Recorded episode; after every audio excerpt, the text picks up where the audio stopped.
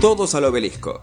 Un remate público de irreverencias. 480 mil dólares la base, 481, muchas gracias caballero, 481 mil dólares. 700 pesos.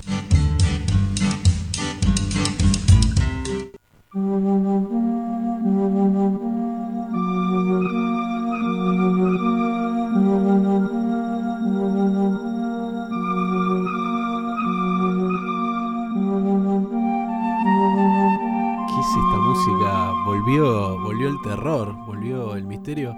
Eh, con el amigo Mariano, que además tiene una. Me, me ha explicado el trasfondo de su remera, que dice Camp Crystal Lake, que es el campamento de la película de Jason. Así es. Así para, para estar en sintonía con, con esta música que, que ya es de un segmento destacado de este programa, que son las inquietantes teorías. Gran regalo me hizo un colega de- del colegio, un psicólogo, que como le conté que había trabajado en muchos campamentos en los Estados Unidos, el muchacho fanático del terror de los 80, un día se apareció a fin de año y me trajo esta remera. Me dijo, para vos que trabajaste en un campamento, te regalo acá la remera de- del campamento del lago Cristal. Hermosa, hermosa remera. Bueno, ¿qué, qué- en qué nos vas a introducir? Bueno, eh, voy a contarles tres historias. Eh, ah, el año pasado habíamos dejado nuestro querido iceberg de mitos de la música en el nivel 4. Vamos a retomar hoy desde el nivel 5 y vamos a hablar de tres historias diferentes en este nivel. Eh, recuerden que el iceberg tiene 8 niveles, así que cada vez que vamos profundizando en un nivel, la cosa se va poniendo más rara, más turbia y más quizás eh, oculta.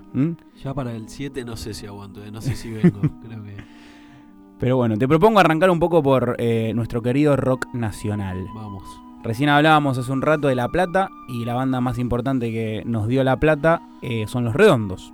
Básicamente, sí. Y allí eh, Los Redondos, con el indio Solari a la cabeza, compusieron uno de los más grandes clásicos del rock argentino y del rock latinoamericano, que es el pogo más grande del mundo, Ujú. que es Jijiji.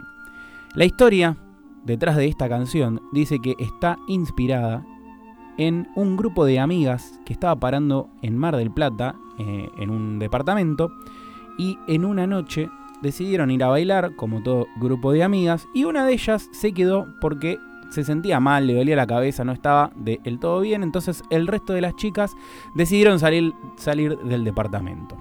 ¿Mm? Se fueron a bailar, estaban pasando su noche, pero a mitad de camino una de ellas eh, se siente un poco desabrigada, ¿no?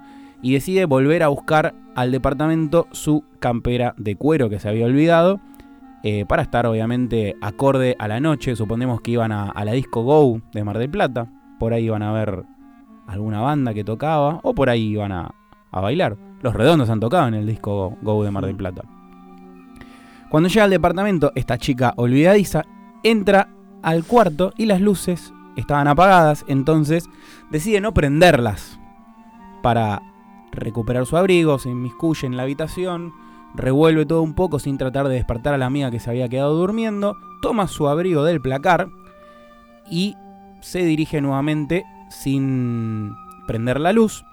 Se dirige nuevamente a la puerta de salida, saluda a su amiga, la amiga no responde, le dice bueno que te mejores y sigue camino a, suponemos, la disco Go de Mar del Plata.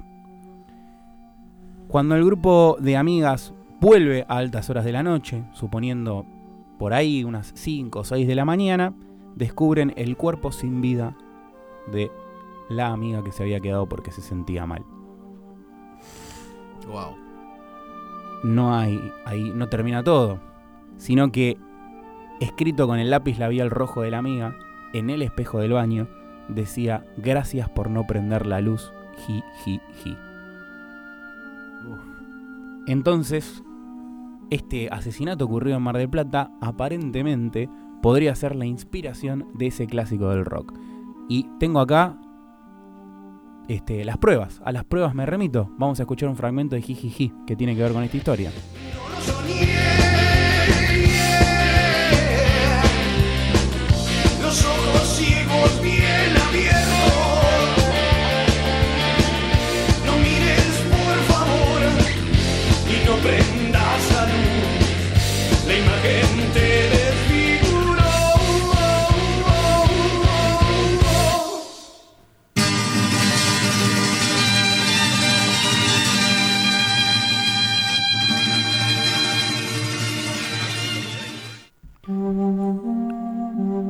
pruebas me remito. Lo que no se sabe es si el asesinato inspiró la canción o la canción inspiró el asesinato, así como Thomas, eh, como Salinger inspiró al asesino de Lennon. Acá no se sabe si Solari Vino inspiró. ¿Qué vino primero? Eh, tenemos toda la canción, que podría ser la construcción del asesinato, si repasan la letra y demás. Eh, el final, las sirenas sonando, que podría ser la policía o las ambulancias cuando el hecho se consumó. Eh, lo cual en realidad cambia un poco porque después al final, eh, Chernobyl, Chernobyl, Chernobyl, dice la canción. Eh, recordemos que toda la estética rusa de la tapa del disco, que es octubre, en un momento en el cual se caía la Unión Soviética y que además estaba ocurriendo a nivel mundial el accidente de Chernobyl, ¿no? También se, Mm. se producía ese disco. Pero bueno, esta es la... Misterioso, sí, un homicidio marplatense. Excelente. No Esta- la sabía, desconocía totalmente. Esta es la, la primera historia. La segunda. ¿Escuchaste alguna vez hablar de la banda Miami Show Band? No. Nunca. Bueno, nunca escuchaste hablar de ellos porque fueron asesinados el 31 de julio del año 75. Esto está confirmado. es Esto historia. está confirmado, es historia real, pura y dura. Ajá. Todo es historia real, pura y dura, ¿eh? El gobierno de Isabel Perón. No, no. No fueron asesinados por el gobierno de No, Isabel. en él dije, Ah. durante. Pero en Estados Unidos. Esto no, esto fue en Irlanda. En Irlanda. Ujú. Ujú. Eh, la Miami Show Band es una de las bandas más importantes de la música irlandesa. Eh, eran conocidos de hecho como los Beatles de Irlanda y regresaban a Dublín después de dar un concierto en Banbridge, Irlanda del Norte. Ajá. Cuando una camioneta de Volkswagen los detiene y bajan un grupo de hombres uniformados. Parecía ser el típico control que hay en los checkpoints. rutina, sí. Sí, que hay en los checkpoints en, en Irlanda, ¿no? Como también los hay en Palestina, en todos estos lugares que están ocupados por este países que no debieran ocupar, ¿no? Me refiero a Israel, el Reino Unido, Inglaterra, ¿no? Mm. Aparentemente eh, era la fuerza voluntaria de Ulster la que los detiene. ¿Quiénes son estos muchachos? La UB corta F. Son un grupo de paramilitares que defienden al Reino Unido en Irlanda del Norte. ¿Qué hicieron después de la detención? Básicamente eh, les pusieron una bomba a la furgoneta en la cual iban los músicos. Eh, la bomba explotó y tras la explosión abrieron fuego contra los miembros de la banda. O El saldo fue- Por las dudas. Sí, sí. El saldo fue que tres de los miembros de la banda Miami Show Band, Show Band, Fran O'Toole, Brian McCoy y Tony Geraghty, perdón si está mal pronunciado, eh, fueron asesinados Wow. por esta fuerza parapolicial que defendía al imperio británico. Eh, las personas que acabo de mencionar, Frank O'Toole era el guitarrista, Tony Gratry el trompetista y Brian McCoy eh, era el cantante, fueron ejecutados, ¿sí? Digamos que la bomba fue como una especie de disuasión y al salir los abrieron fuego y mataron a estos tres. Eh, el saxofonista Des Lee y el bajista Stephen Travers se salvaron porque no lograron abrir fuego sobre ellos, sí tuvieron heridas por la explosión. Y el que logró huir sin ningún tipo de problema fue el bajista, eh, que se salvó absolutamente. Bueno, esto es un poco eh, otra historia y esto es real. Lo que pasa que la, está en este nivel del iceberg porque no se conoce. Es algo que no está muy difundido. Porque quien lo hizo, Inglaterra. Inglaterra. Entonces, Inglaterra. estas cosas no pasan en Inglaterra. Pero te tiré el puente de Isabel Perón y era algo que pasaba acá. Le pusieron una bomba en el auto, en la camioneta. Bueno, tan, tan errado no estuve. Tan errado no está. Eh, así que esto se conoce como la masacre de la Miami Show Band. ¿Quieren investigar un poco? Tienen un fin de semana para hacerlo. Hay un documental en Netflix que, en Netflix que se llama Remastered La masacre de la Miami Show Band. Vamos a escuchar un poquito si les parece.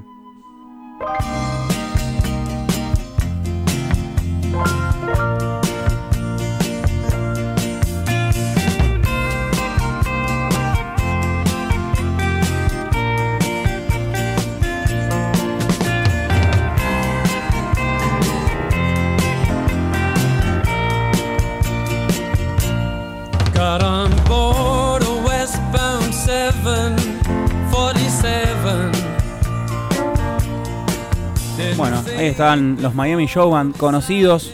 Esta canción es It Never Rains in California. Eh, si se quiere, muy, muy, muy signo de la época, ¿no? Eh, Sí, muy musicalmente. Beach Boys. Claro. Ese, ese palo que había 700 bandas Eh. que sonaban así. Cada país y cada lugar tenía su banda. Ellos eran conocidos como los Beatles de Irlanda. ¿Cuántos viste le en todos los países? En cada país. Pero el acento, ¿no? Esto es muy lindo. Ujú. El acento de la voz. Sí, es una linda banda, de hecho, para escuchar. ¿eh? Voy a, voy a sumergirme, desconocía totalmente y bueno, muy, muy atrapante la, la historia de cómo fueron apaleados. Y para cerrar, tercera y última historia, nos venimos al plano nacional y nos vamos al año 2006. El laureado y popular cantante amado y aclamado por las multitudes, por las huestes argentinas, Cacho Castaña.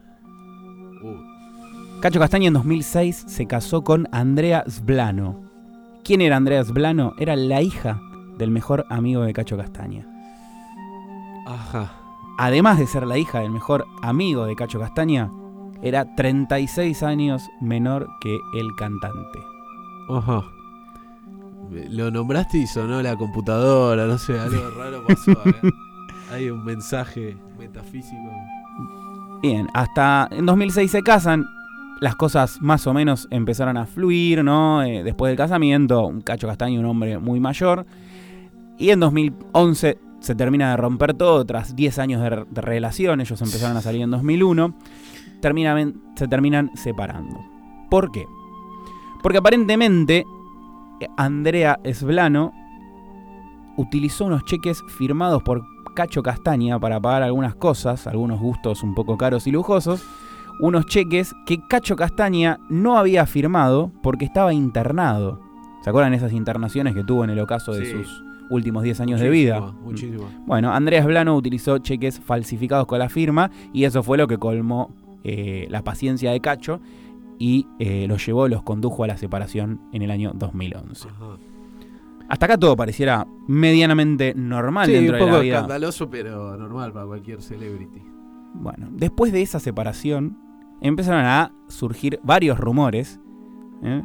que apuntaban a que en realidad Andrea era la hija de Cacho Castaña. Acá sí ya, eh, turbulencia la... La cuestión es que era una hija ilegítima que había surgido de una relación infiel que tenía Cacho Castaña con la mujer de su mejor amigo. Esto es teoría.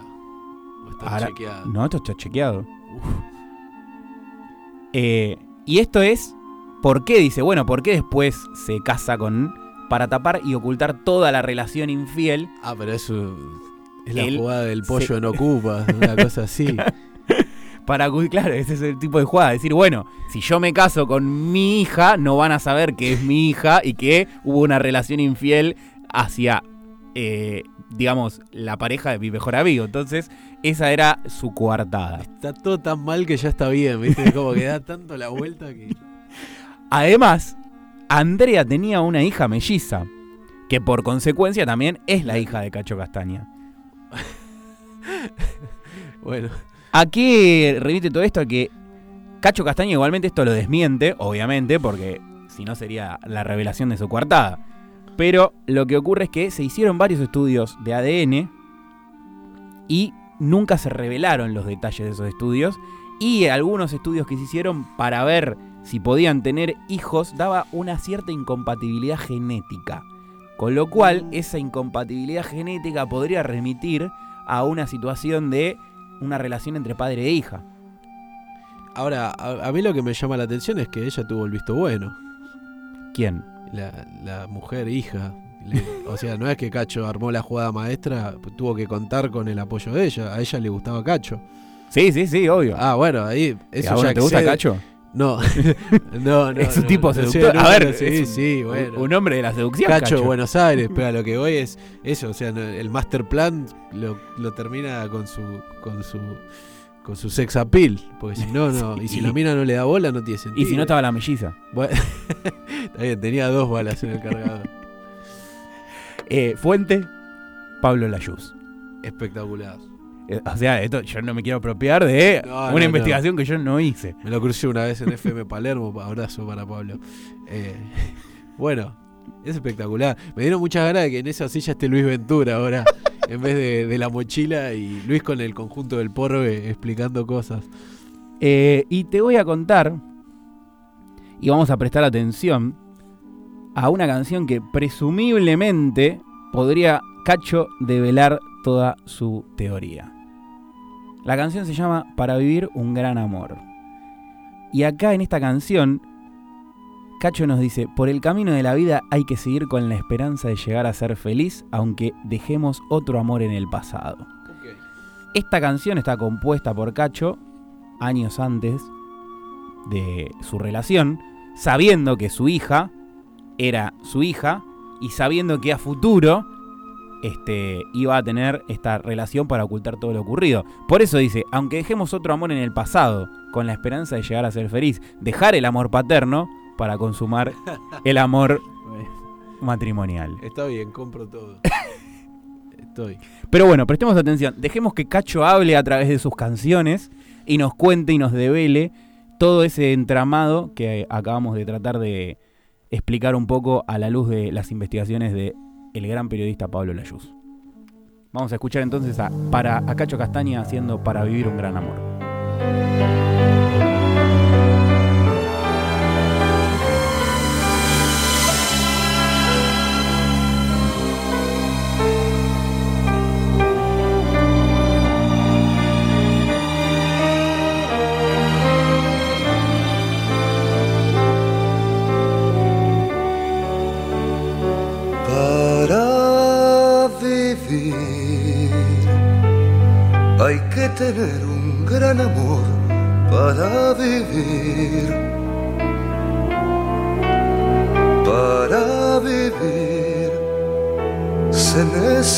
Un mundo nuevo descubrir. Para vivir por el camino de la vida hay que seguir con la esperanza de llegar a ser feliz, aunque dejemos otro amor en el pasado.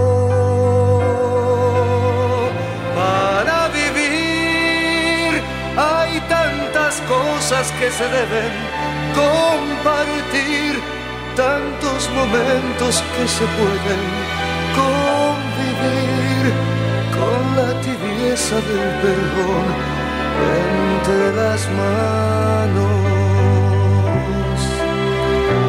Para vivir, yo necesito de tu amor para vivir. Para vivir, yo necesito tu calor cerca de mí. Para vivir hay tantas cosas que yo quiero compartir. Para vivir, para llorar, para reír con la tibieza de tu amor entre mis manos. Para vivir por el camino de la vida he de seguir con la esperanza de llegar a ser feliz para vivir hasta morir enamorados.